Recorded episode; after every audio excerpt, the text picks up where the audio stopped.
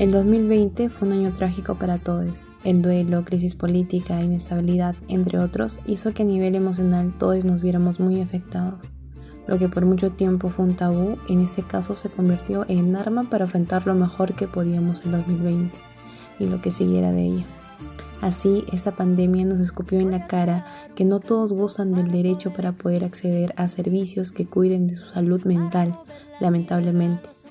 Pero una vez más, las mujeres organizadas se hicieron presentes para hacerse cargo de las falencias del Estado. Nick Maish, en tiempos donde el contacto físico se ha visto limitado, generó iniciativas para reducir las desigualdades, acercando los servicios de salud mental a todas, todes y todos, con su red de escucha, pero también generando espacios que buscan trabajar con barrios organizados para que promuevan su empoderamiento y la habitabilidad del barrio en el que viven, y formar adolescentes con un juicio más crítico, alejándolos de esa estructura patriarcal. Y la terapia es genial, pero más genial es que todos puedan acceder a ella sin diferencias ni privilegios.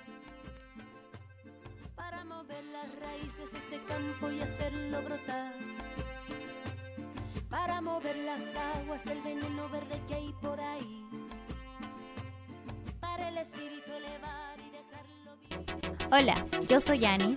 Yo Tefa. Y yo Tefo. Y juntas somos Micra Abierta un podcast de manas para manas y para todo aquel que busque deconstruirse y cuestionar todo lo que sucede en las sociedades.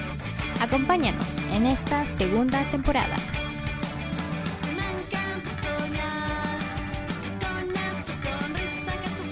Hola y bienvenidas y bienvenidos a un nuevo episodio de Micra Abierta Podcast. Este es nuestro especial por el 8M y estoy aquí con mi compa Tefo. Hola chiques de la internet.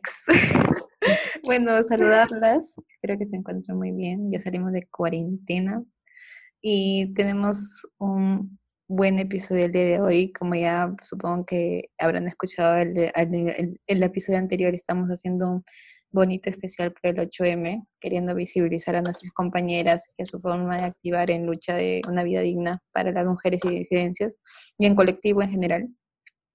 Y eso. Y bueno, decir que hoy día en este episodio Ani no nos va a acompañar porque hay clases y porque, bueno, también somos estudiantes y todo eso.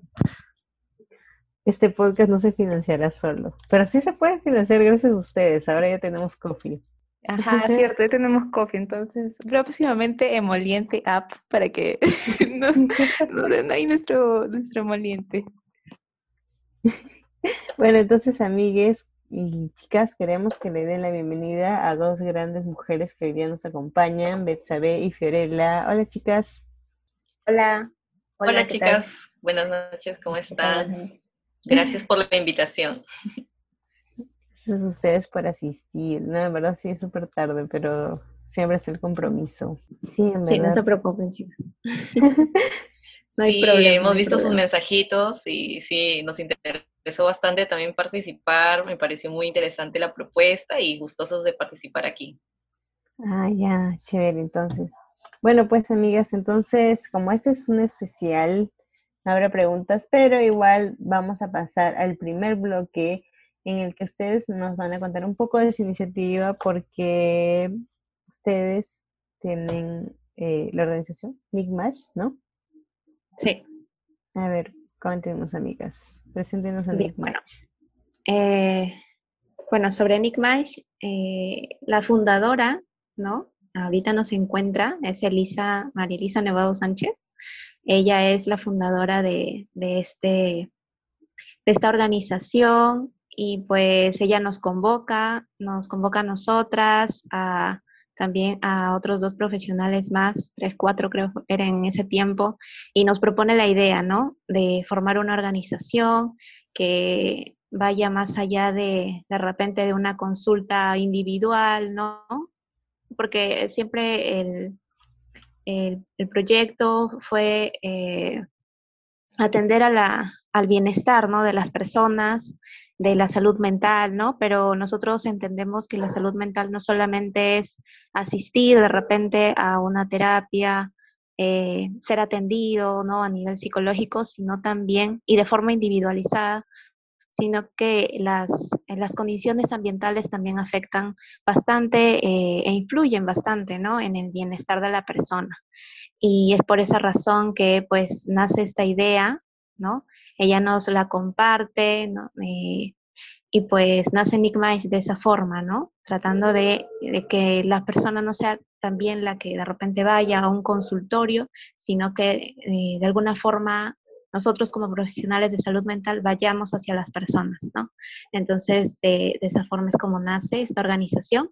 Y pues el, el nombre lo escogimos entre todos, también lo propuso Elisa, y ella es la que nos, nos mencionó, ¿no? He pensado, mira, el nombre de Nick Mice, y pues al decirnos qué significaba, pues eh, eh, creímos conveniente dejarlo, ¿no? Y se quedó. eh, Nick significa entre nosotros, eh, y pues es una palabra, son palabras en, en Muchik, en lengua Muchik, significa dentro de nosotros y entre nosotros, ¿no?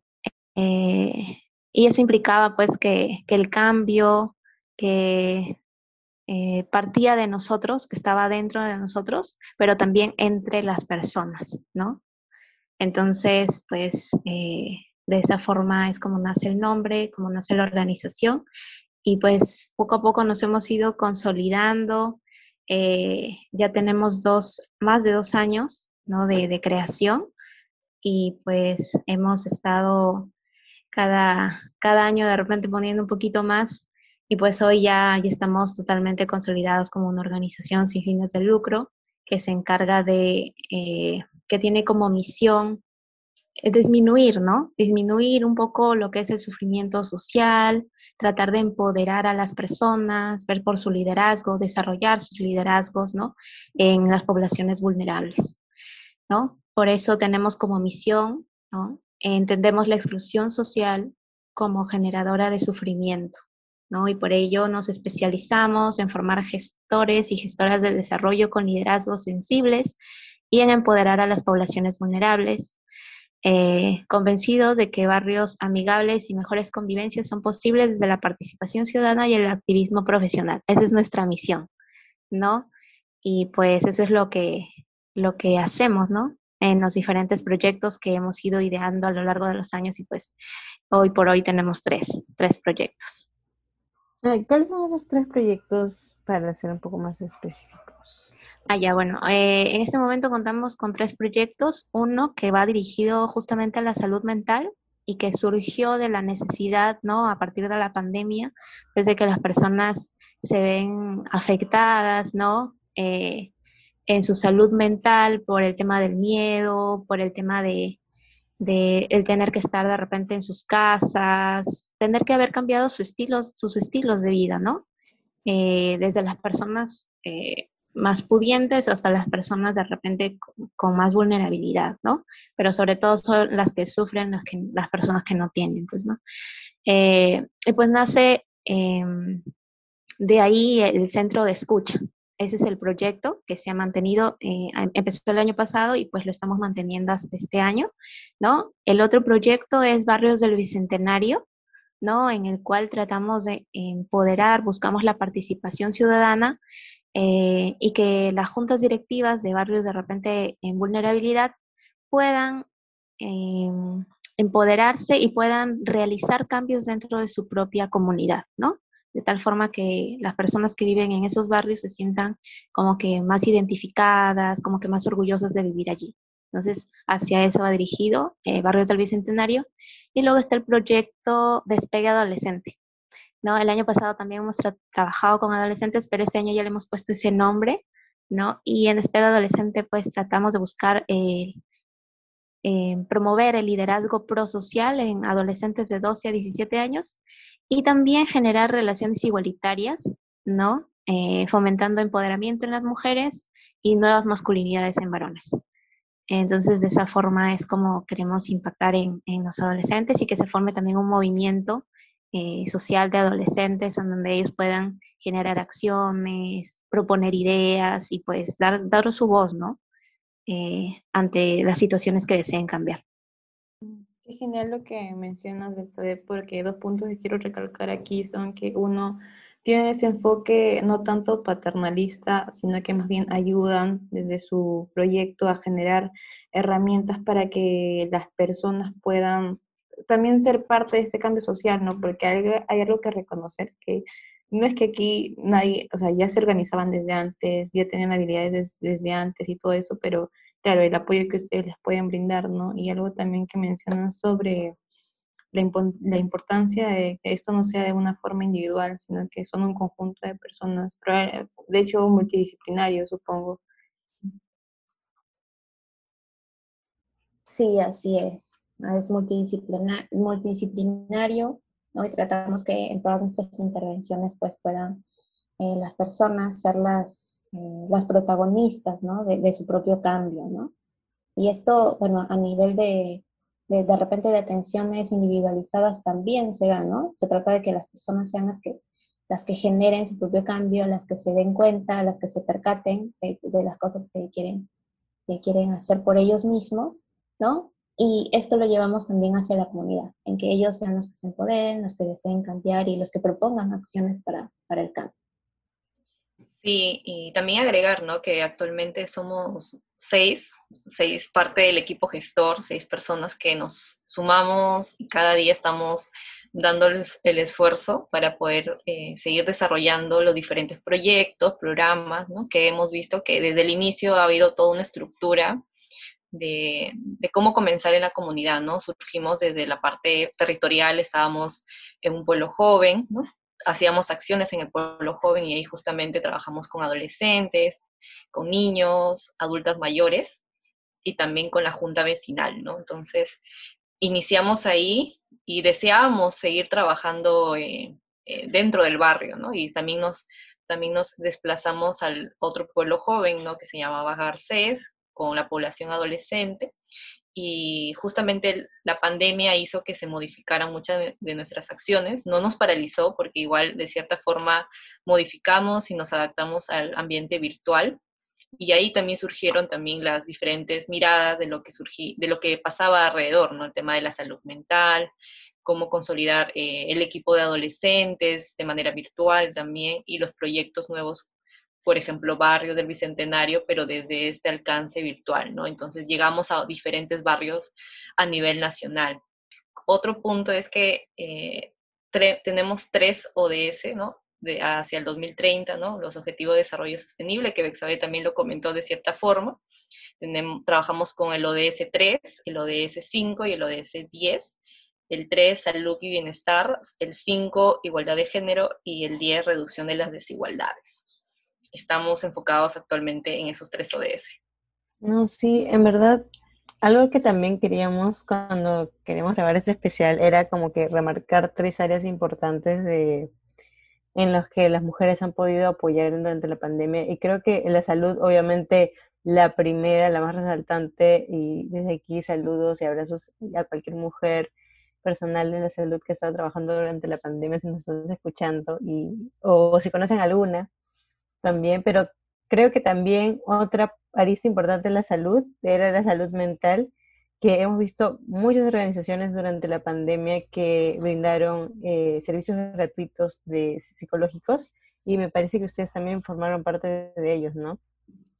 Entonces, este, sí, por ahí también queríamos resaltar la importancia. Y este es uno de los primeros capítulos de los que hablamos de salud mental, la importancia de salud mental, en verdad. Yo siento que la salud mental es tan importante como la salud, no sé, física, eh, cómo quiero alimentarme, porque yo diré que si no hubiera sido por que durante todo ese proceso de 2020 que fue caótico, me la pasaba llorando todos los días, me sentía mal, incómoda, con la incertidumbre, no sabía qué hacer, decía, ¿para qué sigo haciendo las cosas y probablemente no haya un buen final? Siento que fue de mucha ayuda para mí llevar este terapia y creo, considero, fui muy constante, muy constante. Inició cuarentena y hasta finalizarla la continué y, y lo chévere es que más que ser una persona nueva, porque eso no creo, pero sí siento que me ayudó a, a conocerme, a transformarme un poco y a desarrollar herramientas que me ayuden, pues porque eso de controlar tu ansiedad, creo que es como que al, al mismo hecho de querer controlar es como que ya te vas a frustrar más, creo que es más como gestionarla o entenderla, ¿no? Siento que es muy importante para todos, para todos la salud mental. Sí, o sea, lo mismo para mí durante pandemia. O sea, mm, no lo sé. A veces ayer estaba reflexionando un poco sobre eso y es cierto eso de que como no se ve lo que está pasando en tu, cerebrito, es como que no es tan importante o, no es tan válido como los golpes y eso y tal. Entonces, este, bueno, no sé, amigas, queríamos preguntarles durante la pandemia cómo, cómo fue ese, mm, digamos, el trabajo que tuvieron en el ámbito del proyecto de salud mental. Eh, incluso que nos puedan, incluso como también desde sus espacios ustedes pudieron llevar esto, estas tareas a cabo, ¿no? De apoyar con la red de escucha que tenían a diferentes personas. En el año pasado, cuando empezó esto de la pandemia, pues eh, en marzo más o menos, estuvimos viendo qué qué, podíamos de repente, cómo podíamos ya volver a intervenir, ¿no? Porque como les decimos, antes estábamos dentro, de, por ejemplo, de diferentes barrios, hacíamos allí las intervenciones, pero eran, eran o sea, por ejemplo, talleres, eh, actividades en el parque y cosas así que, que, requerían, ¿no? De un, de un contacto físico, ¿no? Y obviamente el tema de la salud mental, pues eh, también muchas veces, no, de hecho siempre se requiere, ¿no? Del contacto físico, ¿no? O, al menos hasta, hasta la pandemia no, no se había visto lo de las teleatenciones, o al menos yo no lo había visto, ¿no? Entonces con Migmash eh, se pensó, ¿no? Que como toda esta situación afectaba de alguna forma influía eh, en el tema de la salud mental, entonces se ideó, ¿no? Poder hacer este centro de escucha, ¿no? Eh, y que no solamente ha sido el año pasado, sino que ha continuado, ¿no? Por la necesidad que se ve hasta este tiempo, ¿no? Y, y pues como también hubo muchos voluntarios, voluntarias, ¿no? Que se, que se apuntaron, ¿no? Por esta causa, entonces pues eh, podemos llegar a más personas, ¿no? Y bueno, sí, la salud mental pues es un tema muy, muy importante durante este tiempo porque había gente, por ejemplo, que, que no tenía COVID, pero pensaba que tenía COVID, pero era el tema de la ansiedad, ¿no? Eh, a mí también me ha pasado. Yo, por dos. Todos los días pensaba que tenía COVID. Sí, exacto. Y era por, un tema de... Sí, sí. No, iba a decir que en mi casa este, todos estaban asustados y mis papás hicieron como seis pruebas de COVID hasta que salió positivo, pero se hicieron seis pruebas por el miedo, o sea, entre moleculares y, y estas las, de, eh, las, las rápidas. Claro, y ahora imagínate que, bueno, en tu caso, este, al menos tus papás tenían de repente las posibilidades para poder hacerse las pruebas, ¿no? Pero este, mucha gente, en realidad eh, la mayoría de la gente creo que no, no contaba, e incluso perdieron sus empleos, no más del 70% de personas han perdido sus empleos el año pasado. Eh, y pues nos encontramos ante una situación que pues nadie se la esperaba. Eh, las personas que ya eran, de repente se ganaban el pan de cada día este, trabajando, se, se ganaban su diario y pues no, no, no contaban con esto, ¿no? Las personas que de repente trabajaban eh, en construcción, ¿no? En ventas, en comercio, pues no, no se imaginaban que, esto afectaría tanto y la ansiedad es algo que pues eh, empezó a surgir, ¿no? En las personas, el estrés también, ¿no? Y por allí también fue como que eh, el tema de, de, desembocar de repente la depresión de algunas personas, ¿no? De repente por ahí estaba como que todavía se podía, y ya con la situación, de repente se quedó solo en la casa, se quedó separado de la familia.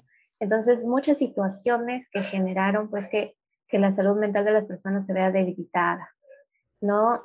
Y peor que pues en este país no hay una cultura de repente que sensibilice en el tema de las emociones, no hay una educación emocional, no hay este, de repente esa, esa mirada a la salud mental como algo positivo que se debe, que todas las personas deberíamos atravesar, ¿no? De repente el cuidado de esa salud mental, eh, pues muchas personas eh, se verían de repente en ciertas necesidades emocionales que no sabían cómo, cómo atender o cómo, cómo responder a ellas, ¿no? Y como no hay esta, esta cultura de repente del cuidado de la salud mental, recurrir a un psicólogo, pues, este, o psicóloga, era de repente un poco raro, ¿no? Pero como tú, como tú mencionabas, Estefanía.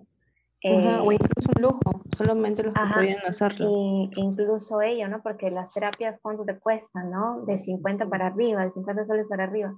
Y esto cae en Lambayeque, ¿no? En Lima, hasta en dólares te cobran, ¿no? Entonces, Sesiones de 100 soles. Sí,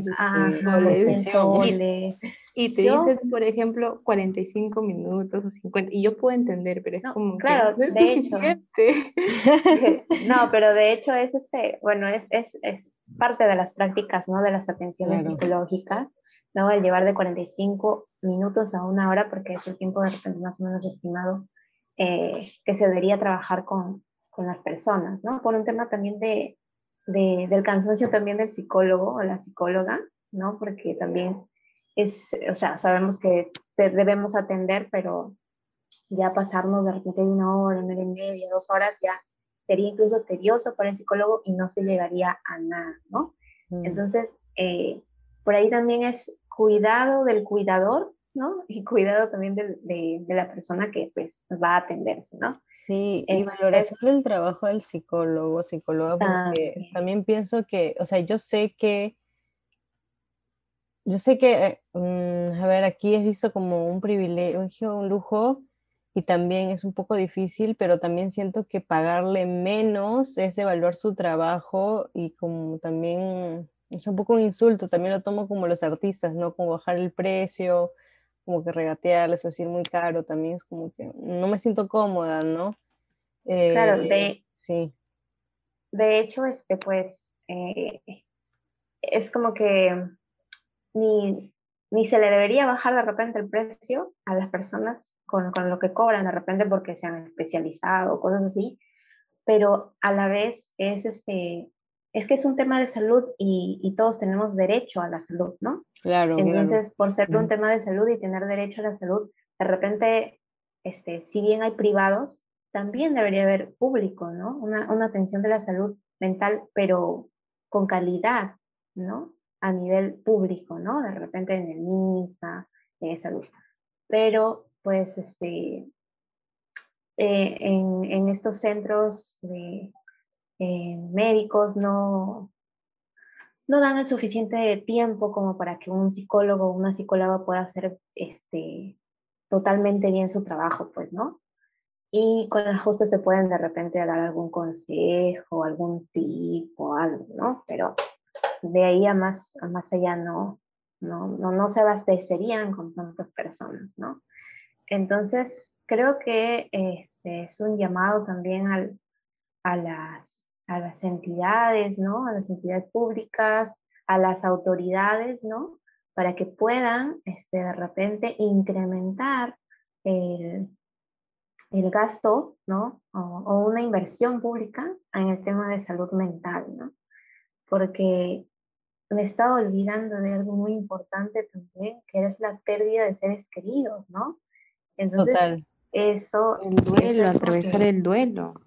el atravesar el duelo y mucha gente de repente sin compañía, ¿no? En, una situación donde tenías que estar con tres o cuatro personas máximo para enterrar a tu ser querido, ¿no? Entonces, ha sido un montón de, de cosas que, que, ha traído la pandemia, pues, y era necesario que, que nosotros como, como parte de los profesionales de la salud mental pudiéramos, pudiéramos hacer algo por las personas, ¿no? Y, y pues eso se ha visto en la cantidad de voluntarios que se han, que se han inscrito no solo en nuestra organización, sino en diversas organizaciones, ¿no?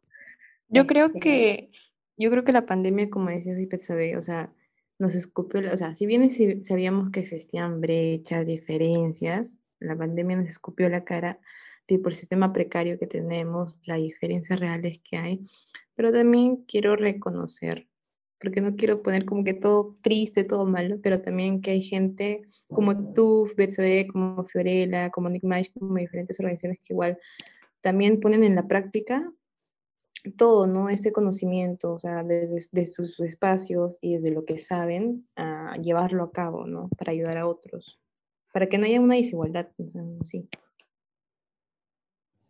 Sí, y es que justamente el reducir, reducir las desigualdades es uno, es uno de nuestros objetivos, ¿no?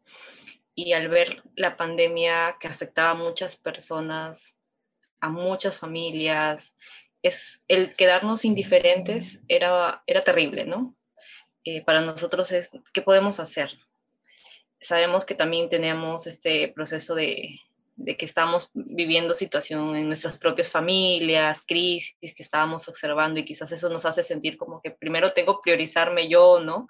Y es importante, claro, ¿no? Como parte de crear un espacio es importante saber también esa gestión emocional de la persona que está detrás de un proyecto, o la persona que está detrás de una organización, o como activista también el cuidarse. Y eso, por ejemplo, yo lo he ido aprendiendo el, año pasado porque me chocó también la pandemia y, y estaba como que me hago un proceso de pausa porque también estaba en muchos espacios, no solamente en Nick Mice, estaban como en tres organizaciones yo.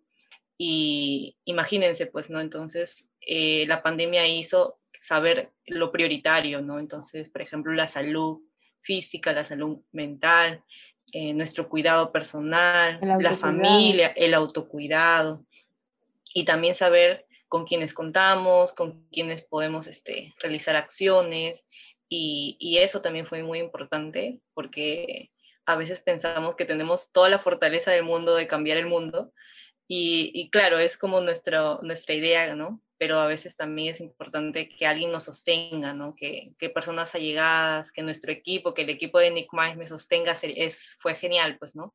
Y también este, eso lo visibilizamos y también deseamos, ¿no? Que a partir de este proyecto, que continúe, porque en realidad lo, lo, hicimos como, como un dispositivo, nosotros llamamos dispositivos porque son como que, eh, como que proyectos, entre comillas, que no, que no son en sí, pero que se activan frente a una necesidad, ¿no? No es que surja a partir de, de una ideación de todo el proyecto, de, de, la organización, sino surjan a partir de una necesidad que vamos viendo en la realidad. Y hicimos dos dispositivos, uno ligado a centro de escucha, ¿no? La salud mental, y otro ligado a eh, docentes, ¿no? Educación activa la llamamos, para brindar herramientas tecnológicas, ya que también fue otra brecha que visibilizó la pandemia, ¿no? Eh, la gente no tenía acceso a Internet, la gente no tenía un aparato eh, digital para poder conectarse, la conectividad, la conectividad estaba terrible, los docentes no se habían adaptado a ese espacio y también nos fuimos indiferentes y nos eh, aliamos junto con otra organización para poder gestionar esta captación de docentes y que estos docentes puedan llevar ciertas capacitaciones, para mejorar el aprendizaje virtual, ¿no? Ellos como referentes para que luego lo transmitan a otras personas, ¿no? Y también tener este cuidado de la salud mental del docente, ¿no? O sea, la salud mental afecta a todas las personas, a trabajadores, a madres, a docentes, a personal de primera línea también, ¿no? A personas que están dentro de los hospitales, las personas que están cuidando a un familiar. Y saber que nos comentaban, ¿no?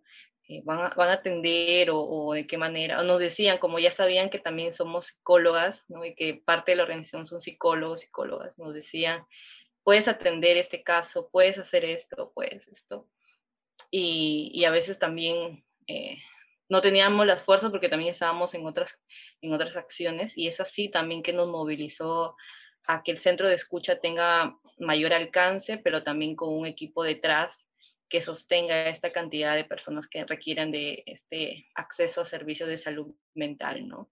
De manera gratuita, gratuita se lo brindamos y detrás está todo un equipo de profesionales que son más de 50 psicólogos, psicólogas a nivel nacional que se han sumado al proyecto, ¿no? Sobre todo este año, porque el año pasado contábamos también con un equipo era más reducido y también más reducido los casos, pero vimos esta necesidad de poder expandir porque hay muchas personas que lo necesitan y ya lo hemos comprobado, ¿no? Bexa ve, todo el proceso de casos y ella también podría dar un poco de, de la impresión, ¿no? De, de, de los casos que se van presentando y que necesitamos seguir visibilizando la salud mental como una prioridad, ¿no?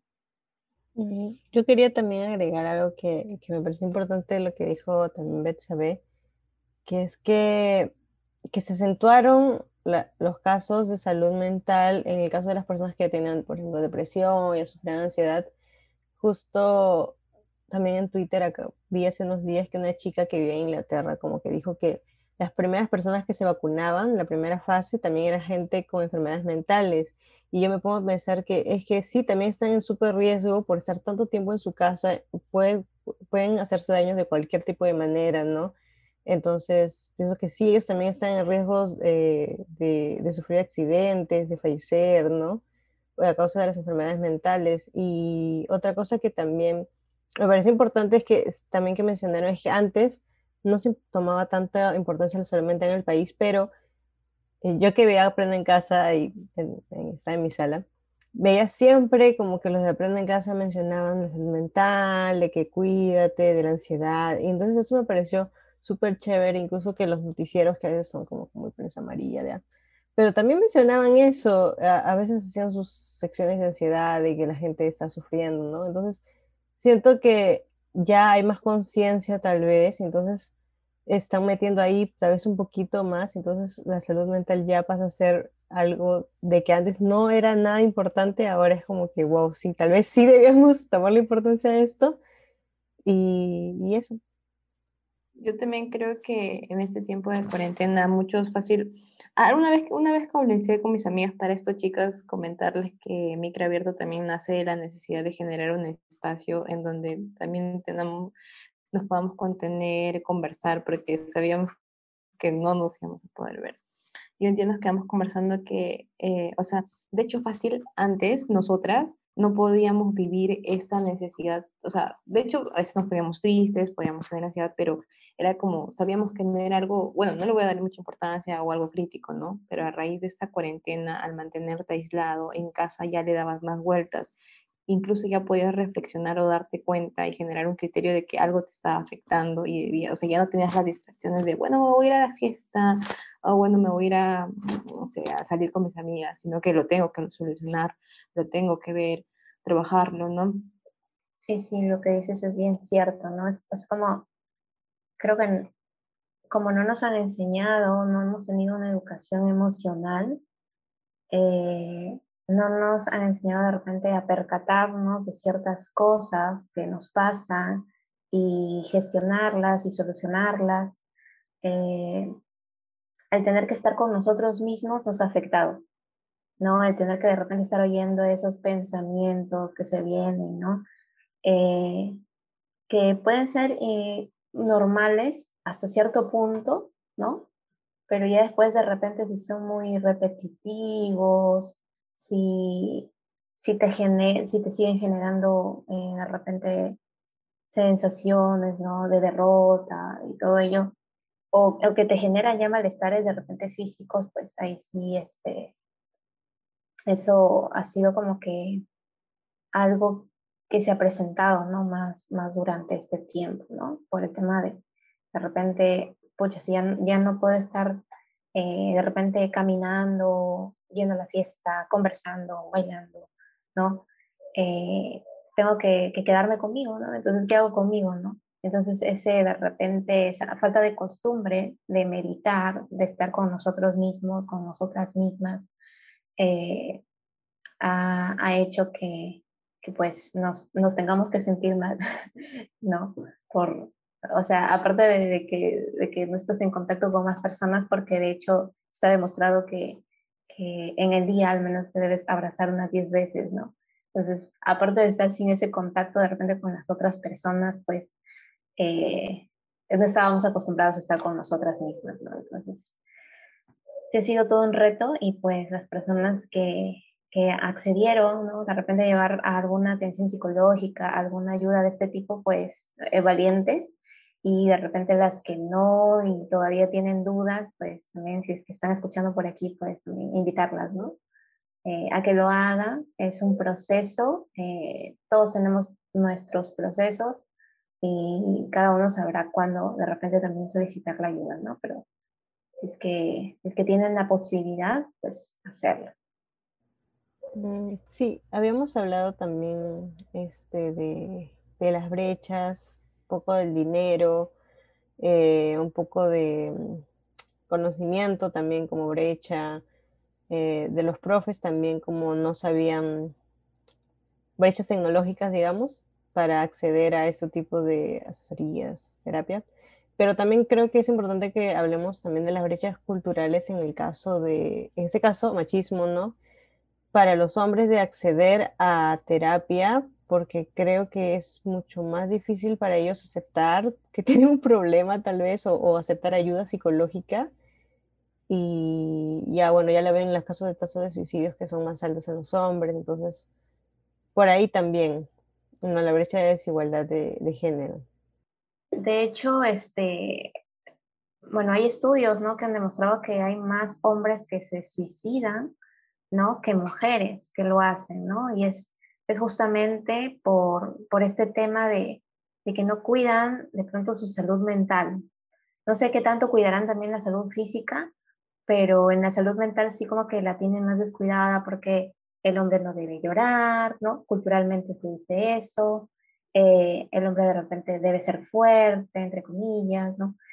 Eh, y pues no, no puede estar sensible, ¿no? Pero los hombres y las mujeres tenemos emociones, ¿no? Tenemos eh, sentimientos, tenemos sensaciones y pues eh, todos podemos pedir ayuda, ¿no? Pero es este, de repente este sistema, ¿no?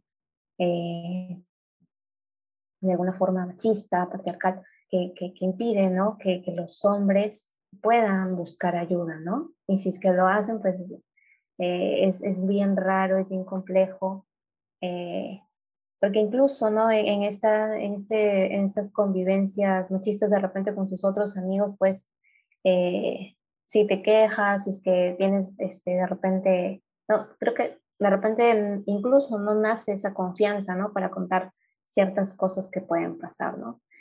Eh, pero sí, sí, este, hay, una, hay una brecha ¿no? en, en este pedido de, de atención psicológica, ¿no? Por parte de los hombres. De hecho, son más son las mujeres las que piden ayuda, ¿no? En atenciones psicológicas, más mujeres que varones.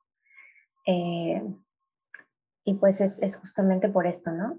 Es falta de educación emocional en la niñez y pues el machismo que, hace que los hombres no, no accedan a este pedir ayuda.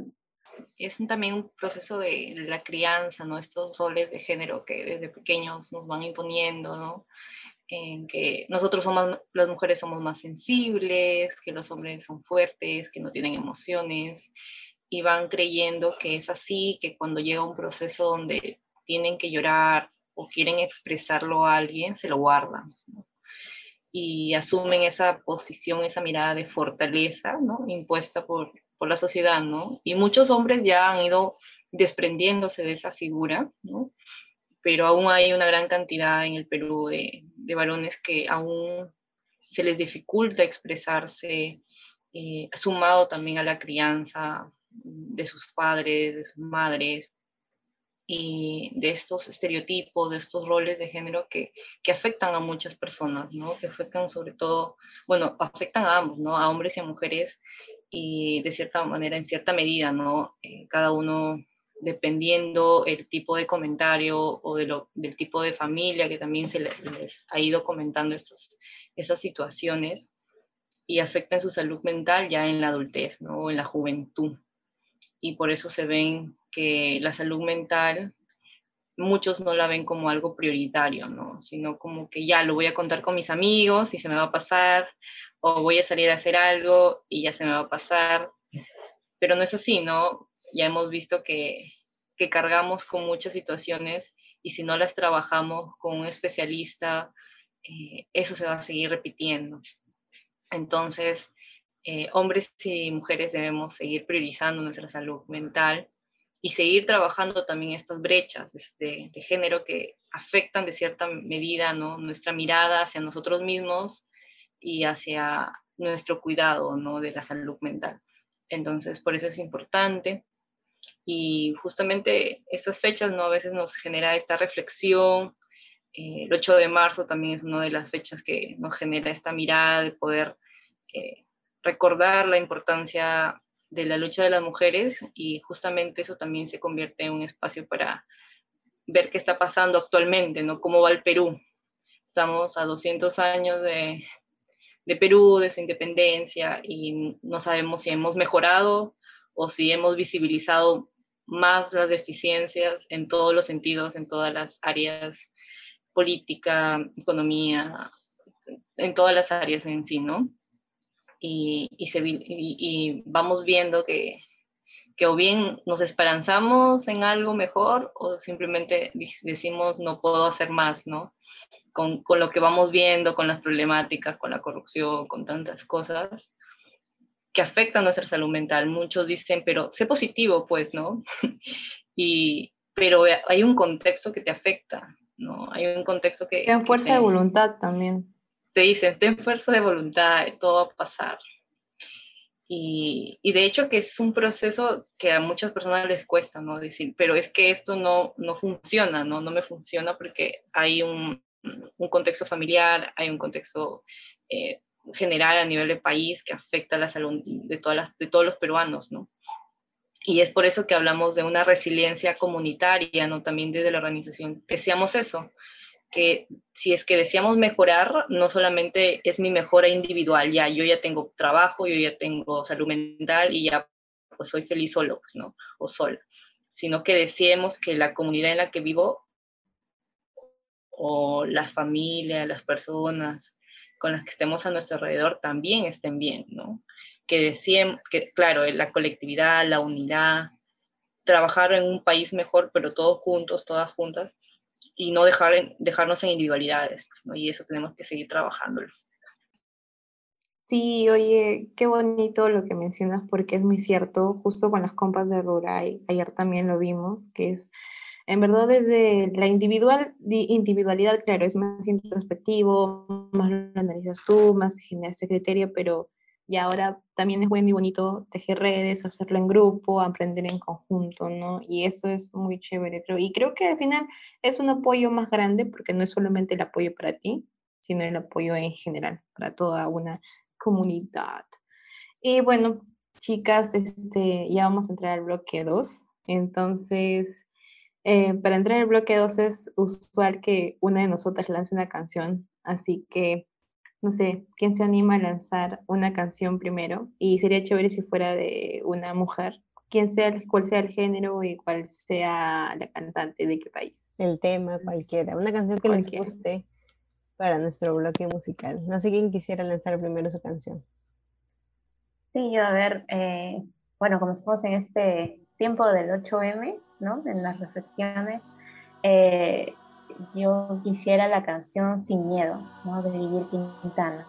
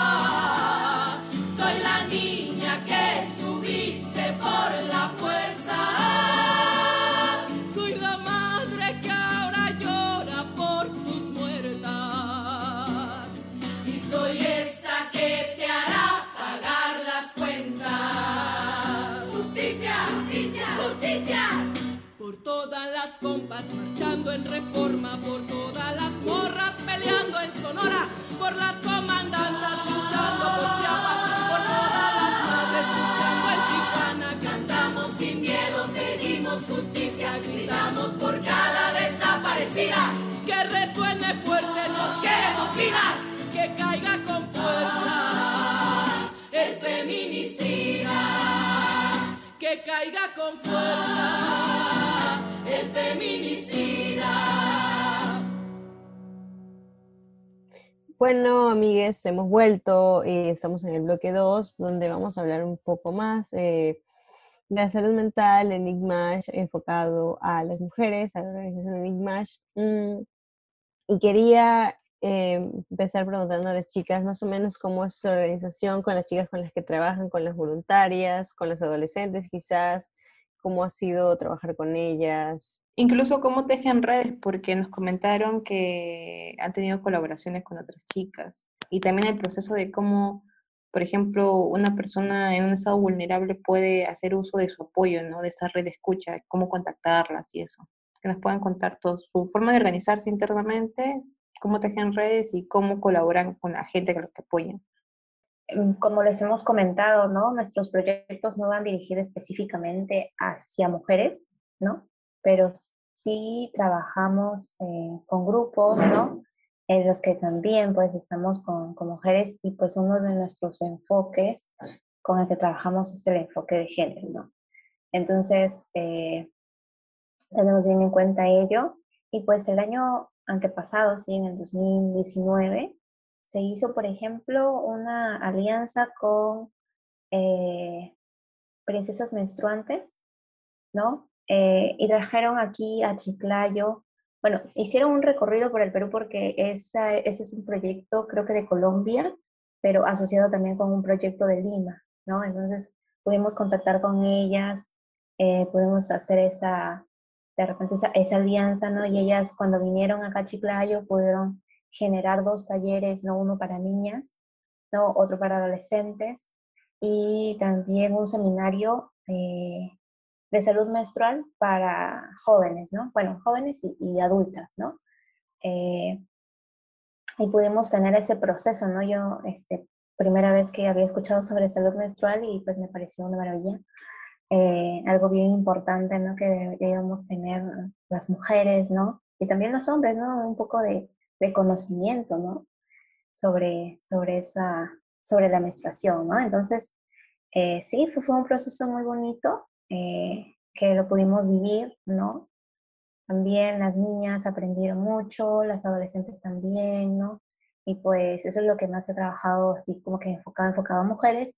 Y también en el 2019 y en el 2020 hemos trabajado con adultas mayores. Bueno, dentro de ese grupo se supone que era diverso, o sea, podían, eran mujeres y hombres, pero los adultos mayores, varones, no asistían, ¿no? O sea, eran convocados, pero no asistían, o sea, desde allí ya se ve como que el machismo remarcado, ¿no? Y las que iban más eh, y las que se involucraban más también en el cambio de su barrio, ¿no? De, generar cosas, acciones por su barrio, eran las adultas mayores, ¿no? Las adultas mayores bien activas, bien este, propositivas también y reflexivas, ¿no? Entonces, fue, una bonita experiencia, incluso este año pasado hemos estado con ellas y bueno, este año las incluimos dentro de, dentro de lo que es el centro de escucha, ¿no? Y pues en su grupo solamente había un varón, ¿no? Y sí, se, se llevaban muy bien todas ellas y pues veíamos pues la, la, esa, ese empuje, esa, de repente necesidad que también tenían ellas para, para ser oídas, ser escuchadas, ¿no? Como adultas mayores. Y bueno, en la actualidad tenemos más contacto con las voluntarias, ¿no? Que también son parte de voluntarios y voluntarias de, de pero también este, eh, podemos contar con ellas, ¿no? Con estas este, mujeres eh, psicólogas, ¿no? Que también ponen parte de, de, su vida de repente hacer este voluntariado, ¿no? por la salud mental de, de, las personas, ¿no? En este tiempo. Sí, yo no sé también si nos puedes comentar un poco, por ejemplo, la forma en que, cómo contactan con las personas que van a formar parte de, de, esta, de este, eh, red de escucha que tienen, de cómo se distribuye tal vez a una, al, al, al, paciente, por así decirlo, y a la persona que le va a apoyar o que le va a escuchar. Sí, por ejemplo, eh, bueno, en primer lugar tenemos nuestras redes sociales, que comentamos ahí, por ejemplo, los flyers, que invitamos a las personas a que puedan eh, tener este acompañamiento gratuito. Entonces, esa es un primer, una primera llegada, ¿no? También a través de instituciones, que tenemos instituciones aliadas que tienen, cuentan con una población que requiere de acompañamiento psicológico, entonces también nos contactamos por ese medio reseccionamos todos estos, eh, estos casos a través de un link ¿no? de registro y también tenemos un número de institucional donde nos llegan los casos y hacemos este filtro de, de información como nombre, nombres, su nombre completo, DNI, ¿no? la disponibilidad de atención y básicamente este, esta información la pasamos ya a un espacio ya eh, interno para poder a través del equipo de salud, la coordinación de salud mental, pueda ya asignar los casos eh, según la cantidad de psicólogos disponibles en ese momento, ¿no? Entonces nos van, nos van distribuyendo con el equipo de psicólogos que, somos, que son más de 50 psicólogos, psicólogas, y se les va asignando semanalmente y así vamos también teniendo una, va, va siendo dinámico la distribución y, y, se va atendiendo de manera efectiva los casos y, y justamente Bexabe también es la que va viendo y va colaborando en este proceso de distribución. Yo más que todo doy seguimiento a los voluntarios para saber su disponibilidad, si es que ellos tienen dificultades también, a veces se les presenta esta, este proceso de procesos familiares que le dificulta este proceso de ayudar, de acompañar, ¿no? Entonces también estamos pendientes tanto de, de, esta gestión del talento humano, por así decirlo, de cada voluntario, de su estabilidad, ¿no? Y justamente porque ellos cumplen un, rol voluntario y ellos ven más o menos según su disponibilidad la, la atención de estos casos, pero sobre todo atendiendo y priorizando, ¿no? Que estos casos sean atendidos inmediatamente, ¿no? Ni bien hay este registro, hay un tiempo para poder responder y agendar este, este acompañamiento. Y es así que vamos teniendo eh, el registro, luego de eso hay un registro también de cada uno de los eh, voluntarios que van colocando qué se hizo con el paciente, de qué manera, ¿no? Y qué fecha para poder nosotros también tener un registro y una evaluación y cómo se, cómo se van dando los casos, ¿no? Si vamos generando un impacto. Y básicamente esa es la estructura, ¿no? Bueno, chicas, en el anterior bloque también ya lo habíamos hablado más o menos, pero vamos a profundizarlo, ¿no? Lo que es el taller de empoderamiento barrial, lo que nos habían mencionado. Así que nos comenten un poco más de eso. Sobre todo, creo que me parece que dijeron sobre los adolescentes también. Eh, nuevas masculinidades, enfoque de género, sería bueno conversar sobre eso. Sí, eh, bueno, respecto al proyecto de Barrios del Bicentenario, allí pretendemos intervenir porque todavía estamos en un proceso de convocatoria, ¿no? Pero ya hemos tenido un, una experiencia con otros barrios el año pasado y el año pasado, este, en el tema del empoderamiento de las juntas, de las juntas directivas eh, y de las personas dentro de sus barrios, ¿no? Eh, primero empezamos haciendo un diagnóstico ¿no? Junto con las personas, un diagnóstico que sea participativo para ver qué necesidades, cuál es, qué, qué es lo que necesitan las personas, ¿no? Y, que ellos lo sientan como una necesidad, ¿no? Porque cualquier cambio empieza desde un, de un tomar conciencia, de un aceptar, ¿no? Ciertas realidades. Entonces, eh, aceptar estas necesidades pues es importante y por eso el primero se hace el diagnóstico y pues luego se hace una planificación de, de, de repente de actividades, ¿no? Y todo ello a partir de, de, un enfoque también comunitario, de una intervención comunitaria eh, en los barrios que se hace, ¿no? Entonces, el tema del empoderamiento es el poder hacer que las personas eh, tomen el control, ¿no? De estas acciones, que ellas sean las que propongan, ellas sean las que de repente con nuestra ayuda puedan gestionar de repente alianzas con otras, con, otras instituciones que puedan, puedan este, apoyarles para la mejoría de sus barrios, ¿no? Entonces en eso básicamente consiste eh, el empoderamiento en los barrios, ¿no? Y bueno, la, la, idea es que pueda haber sostenibilidad en cualquier proyecto que ellos se propongan hacer, ¿no? En cualquier planificación, en cualquier actividad que ellos se propongan y por eso es que es necesario que las juntas directivas pues estén bien, bien fortalecidas, bien constituidas y que, que tengan sobre todo ese, ese, esa motivación por, por, cambiar algo en sus barrios, ¿no? Eh, y pues esto lo hacemos justamente por el tema de, que había mencionado anteriormente, ¿no? De, del ambiente, ¿no? En el que vives, influye mucho también en la calidad de vida, en el bienestar subjetivo de las personas, ¿no? Entonces, eh, si es que nosotros vivimos en un entorno de repente que es amigable, en un entorno que nos gusta, ¿no? Salgo a la calle, veo las plantas que de repente basura, ¿no? Eh, y cosas así, pues va, va a generar un bienestar. En las personas. Y por es que tratamos también que, que puedan cambiar en condiciones tanto eh, de las personas en sí, ¿no? De cómo se relacionan entre ellas, pero también las condiciones este, de afuera, ¿no? De, del barrio mismo. Y bueno, eso es en parte de lo que es el, empoderamiento, ¿no? En los barrios. Y luego está Despega Adolescente, ¿no? Que es un proyecto, pues, en donde más nos enfocamos en, en potenciar el liderazgo de adolescentes, mujeres y varones y en, en poder también generar estas relaciones igualitarias, ¿no? Porque muchas veces, eh, de repente, no sé si se sigue haciendo, pues, ¿no?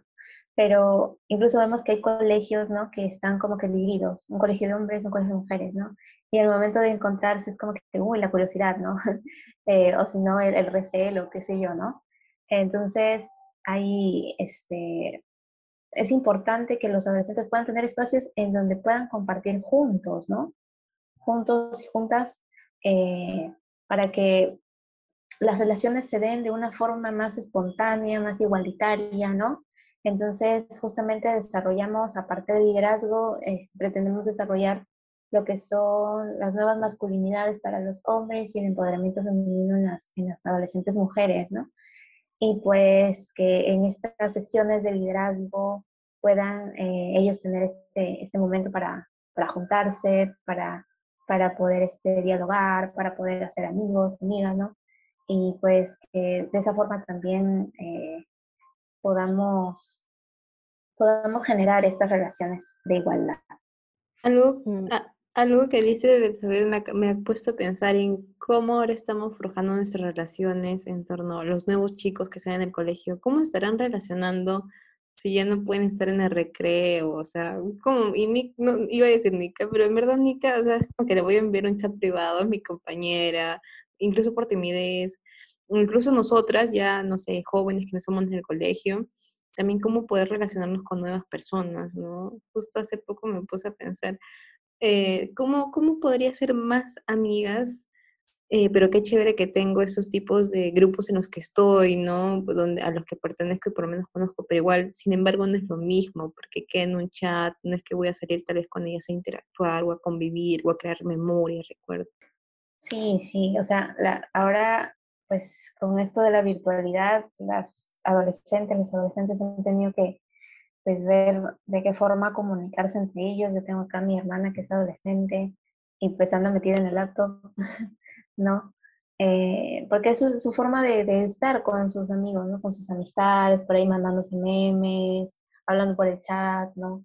Este, durante las clases riéndose, riéndose de las cosas que pasaban, ¿no? Eh, y pues ese, ese ha sido el medio, ¿no? El, las redes sociales ha sido el medio más, este, de alguna forma, el que más han usado los adolescentes, ¿no? En este tiempo. y es importante también ahí poder, poder dar un seguimiento también y que los adolescentes de repente también puedan generar estos espacios con la familia, ¿no? Eh, porque finalmente pues ha sido un tiempo en el que también ha habido problemas dentro de la familia porque han tenido que convivir, ¿no? De repente por ahí ya uno, se, uno salía, la otra este, se quedaba en la casa, qué sé yo, se, se iba al colegio, a la universidad o al trabajo, pero salían, ¿no? Y pues esto de quedarse encerrado pues ha sido también aprender a convivir o, o, o, a generar problemas, ¿no? Porque mm. sí ha sido también un, todo, todo un reto también para, para los adolescentes, imagino. Mm, me, me, me causa emoción y también sorpresa sus talleres de, de, empoderamiento a los adolescentes porque, ala, yo, ¿qué hubiera dado porque me enseñen eso cuando tenía 14, 15? Hubiera sido un boom en mi cabeza. Y, y sobre todo la disposición de los adolescentes de ahora para aprender, porque, bueno, yo participé en un voluntariado el año pasado y creo que ya están bastante deconstruidos, más de lo que yo alguna vez estuve cuando tenía 15, ¿no? Eh, y sobre todo también empoderarlos en la virtualidad porque, bueno, esto de, de relacionarse por redes sociales es algo nuevo, ¿no? O sea, hace 10 años más o menos, pero ya vemos que yo crecí en un ambiente de ciberbullying, de pasarse fotos de mujeres, los nudes, ¿no? Los packs, eh, todas esas cosas y que los chicos digo chicos, no, no siento señora, pero los adolescentes ya estén como, sí, los adolescentes ya estén como conscientes de estos peligros y que quieran cambiar, ya me parece wow, sobre todo. Y que haya espacios como Nick Mash que les den esta oportunidad de cambio también es como que wow. Sí, de hecho es este como que una oportunidad grande, ¿no? Porque, bueno, yo sí, yo me relacionaba con grupos de parroquia, por ejemplo, y ese era mi, mi medio de repente por, por el cual conocer amigos, amigas, ¿no? Este, yo sí estuve en un colegio de mujeres nada más, ¿no? Eh, pero bueno, sí, sí, me, tuve esa, esa oportunidad, como tú dices, este, de poder juntarme de repente con personas que me enseñaron cosas buenas, ¿no? Eh, y que me involucraron para hacer un cambio también, ¿no? Desde la perspectiva en la que esté, ¿no? Eh, y eso es algo que también este motivó mucho a, a, Elisa, ¿no? Porque ella también fue acompañada en su proceso de adolescencia, ¿no? Elisa, la fundadora.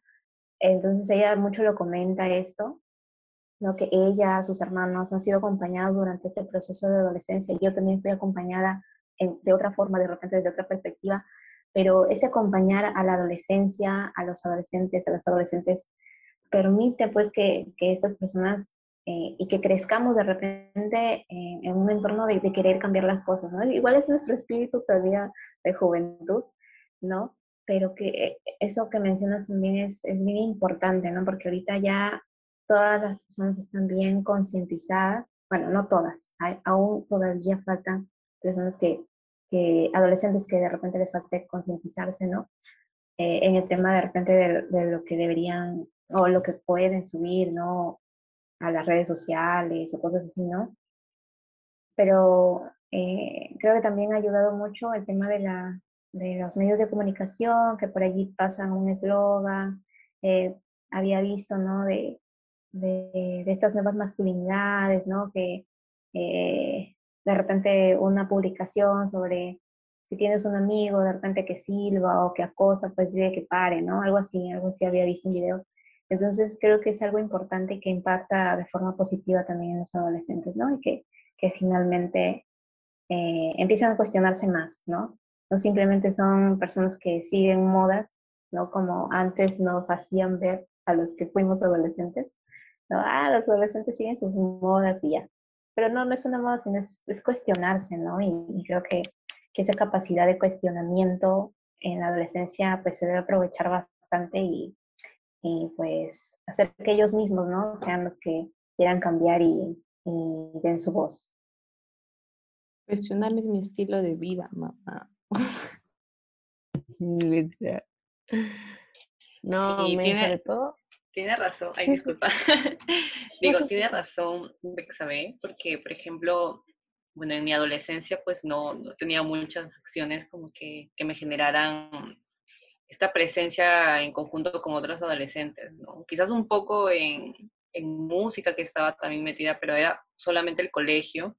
Pero más que todo yo aprendí un poco más a deconstruirme o a saber un poco más del feminismo o de otras, otros temas de mi interés que, que me hacían pensar de que no solamente es lo que escucho veo de la tele y ya, sino que hay mucho más por aprender, hay mucho más por cuestionarse.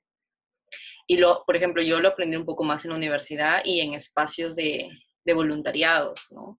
Yo lo aprendí mucho más ahí, eh, poder tener esta presencia en, en, espacios o el querer hacer cosas, ¿no? Pero como dicen, ahora los adolescentes tienen esta oportunidad de, encontrarse con la información y encontrarse con esos tipos de espacios que, que les generan esa curiosidad de aprender cosas nuevas y de aplicarlo en sus vidas y que quieran salir de esa comodidad de hacer quieran hacer cosas, quieran activarse, quieran eh, cambiar muchas cosas que ya han estado establecidas y que los adolescentes quieran ejercer su liderazgo, alzar su voz, ¿no? Y eso es lo que queremos acoger, ese entusiasmo de los adolescentes, porque no los miramos como eh, personas pasivas que escuchan y, recogen información, sino como personas activas que tienen su voz, que pueden hacer mucho más que, que hacer, estar en casa y ya, ¿no? O estar en casa, hacer sus tareas y ya. Y todo su proceso de adolescencia solamente es cumplir y cumplir, eh, sino que también hay un proceso de aprendizaje interno, ¿no?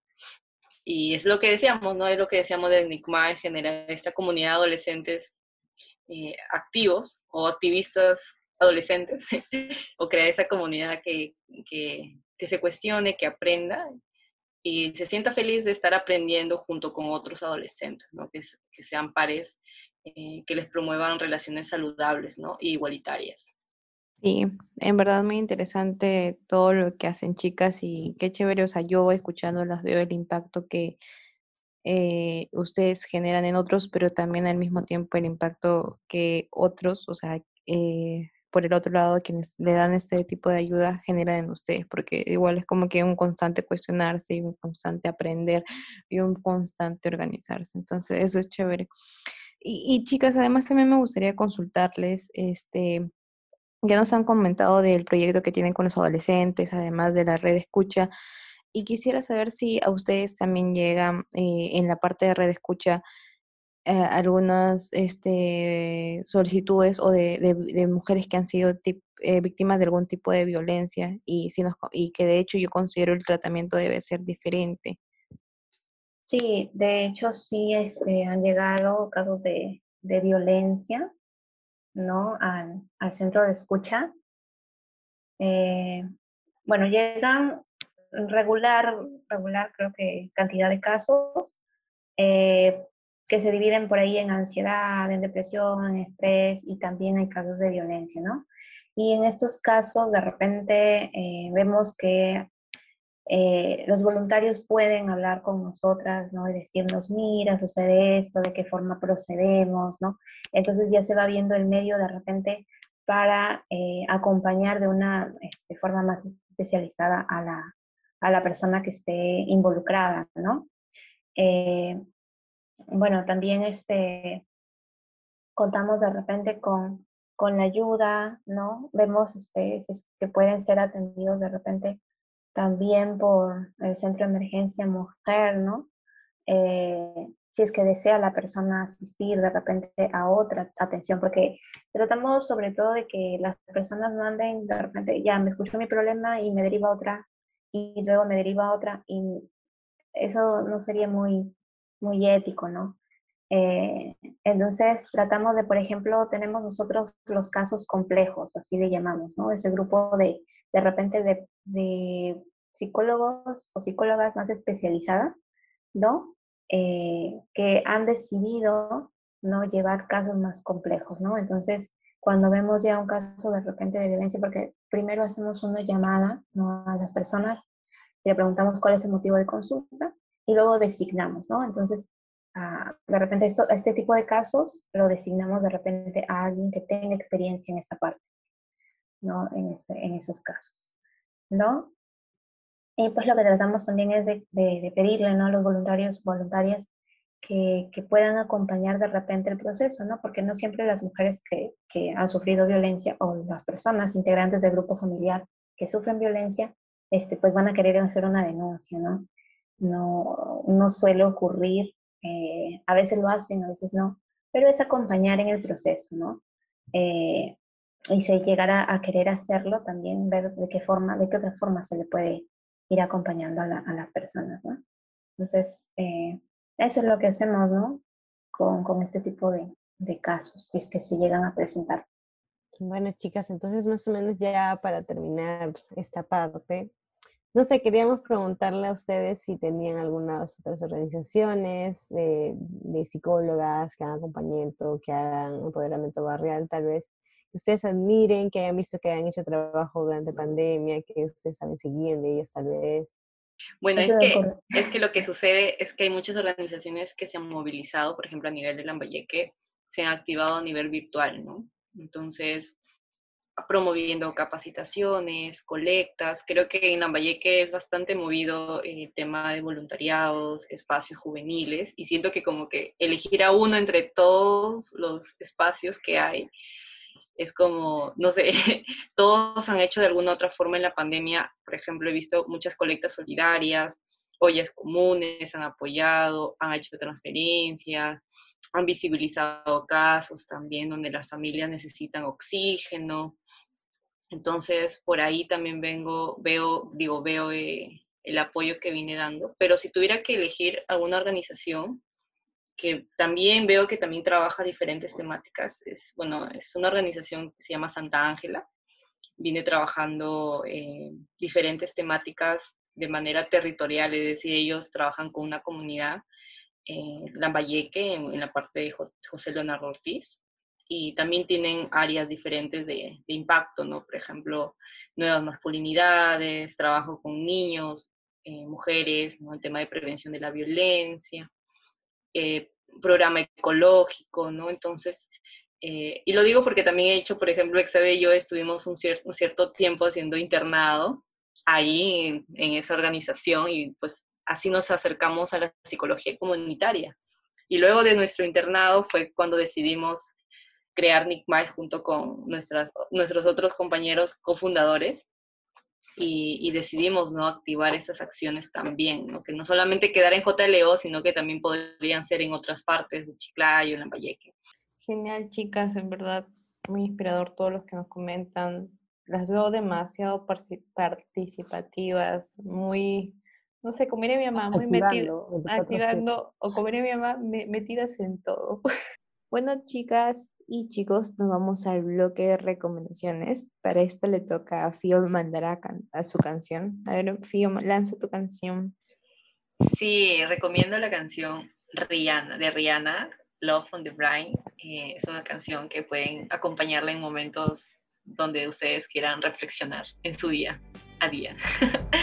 Así que se lo recomiendo.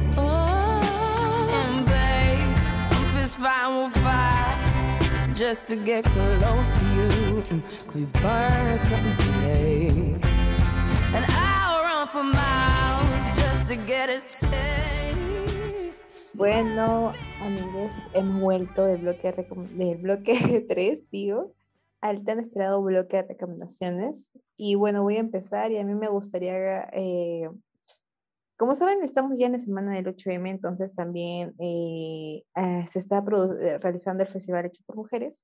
Voy a entrar a la web, solamente coloquen en Google Festival Hecho por Mujeres y van a ver un montón de eventos, entre ellos se están presentando diferentes cortos y largometrajes y en esta ocasión a mí me gustaría recomendar eh, Noches de Cartón, que es un cortometraje que dura 20 minutos y es de la directora peruana Jocelyn Semino y que concursó por en el rango de cortos universitarios, competencia de cortos universitarios. Chévere, mana. Bueno, yo quiero recomendar un corto documental que vi justo en el festival hecho por mujeres que está promoviendo Ay, se me olvidó el nombre de quién lo está promoviendo. Pero bueno, eh, es quiero recomendar un corto que lo vi en el festival hecho por mujeres, que por cierto todavía siguen dando películas todo este mes de marzo hechas por mujeres. Y se llama La Cuarta Ola, está hecha por las hermanas argentinas. Véanlo, es un documental sobre la historia del feminismo así cortito y cómo llegamos hasta aquí la cuarta ola en la que estamos ahorita mismo. Recomendada 100% les hará a llorar. Sí, a ver, yo este, quiero recomendar, ya que estamos también en tiempo de, de elecciones, quiero recomendar que, eh, que, voten por Natalia Arbildo. Eh, aquí postulé ella al Congreso en Lambayeque. Y también quisiera recomendar a las personas y bueno, las y los adolescentes de repente si es que nos escuchan o las personas de repente que tienen familiares adolescentes que se registren para que puedan también ingresar adentro, dentro de nuestro proyecto y que visiten nuestra página Nickmay. Chévere. Claro que sí. Bueno, eh, yo recomiendo poder seguir leyendo bastante información feminista. He visto que en redes sociales, a través de una página que se llama MIO, están recomendando bibliografía feminista, así que pueden chequearlo y sumarse a la lectura para poder seguir creciendo y aprendiendo mucho más de feminismo. Y me sumo también a que podamos seguir revisando los planes de gobierno, quienes están como presidentes, quienes están como vicepresidentes, ya hemos visto que quienes están detrás de su equipo también son importantes de poder conocer y más aún porque ya estamos próximos a estas elecciones y tenemos que estar ahí pendientes, vigilantes, siempre. Eso, qué buena recomendación. Buenas recomendaciones. Literal. Ya se tomaron el día libre para leer los planes de gobierno, amigos. Yo todavía tengo que tomarme todo el día, así, para hacer los resúmenes. Me, me quedé pensando en lo que dijo Fío, que es cierto, pues tenemos que ver en verdad, o sea, quién está detrás del presidente, porque si no va a pasar lo mismo que Vizcarra, y yo ya no quiero marchar más, por favor, no vean esto, sociedades. Leamos, por favor, los planes de gobierno, muy importante. Y bueno, para finalizar, quiero agradecer a Fío y a Betsabe de poder compartir esta noche con nosotros, porque estamos grabando de noche, de porque somos muy afanadas. Y, y, eso, ¿no? Agradecerles por el impacto que están haciendo en otros, en ustedes mismos, y porque, o sea, no sé si se habrán dado cuenta, pero de hecho sí, están marcando, están siendo parte de la historia y están construyendo o al menos ayudando a formar nuevas eh, generaciones con este proyecto de que tienen los adolescentes, ¿no? Que sean más críticos, que se cuestionen más y eso es chévere. Me hubiera gustado, como dijo Tefa, que ya hubiera por mis eh, años de colegio. Gracias a ustedes por la invitación. Gracias también, chicas. De verdad ha sido un gusto poder conocerlas. Ha sido muy entretenido y también muy reflexivo todo lo que hemos ido hablando. Espero que las personas que puedan escuchar eh, lo que hemos ido mencionando, pues vayamos aprendiendo y vayamos sumando, ¿no? Que este espacio sea también transformador para las vidas que, están detrás, tanto de, de las personas que están generando este proceso, esta iniciativa, como las personas que escuchan también. Así que muy feliz de ser parte de su espacio, que también debe ser muy, un espacio que, que transforma y que también ustedes son parte de la historia. Ay, sí, eso esperamos. Gracias, chicas. Y bueno, ya saben, pueden seguirlas como Nick Maish en Facebook. O sea, Instagram también tienen, chicas. Como Nick Sí, Maish en tenemos Facebook e Instagram. Nick Mais, Centro de Empoderamiento Social Comunitario. Genial. Entonces ahí pueden saber toda su info. No sé si también están necesitando voluntarios o siguen abiertos en los espacios de escucha. No, ahorita estamos dentro de la convocatoria de barrios, Ujú. ¿sí? Tenemos hasta el 5 para esperar eh, que, que puedan inscribirse eh, las juntas directivas, ¿no? Para que puedan ingresar al proyecto de barrios del Bicentenario. Y también, eh, el es, bueno, este media, lanzamos la convocatoria para adolescentes, ¿no? Por eso es que les recomendaba visitar la página y pues inscribirse en, en la convocatoria de adolescentes para el proyecto de Stay. Ay, genial. Pues entonces, entonces, amigues, nos despedimos. Hasta un próximo episodio en Micra Abierta. Adiós. Adiós. Chao. Bye. Gracias, chao. Recuerda que puedes escuchar todos nuestros episodios en Spotify, Apple Podcast y Anchor. Además, síguenos en Instagram como arroba micra.abierta para que veas todo el contenido que compartimos y puedas enviarnos tus audios respondiendo a las preguntas de cada episodio. No olvides de compartir este podcast con tus amigues para hacer crecer esta bonita comunidad.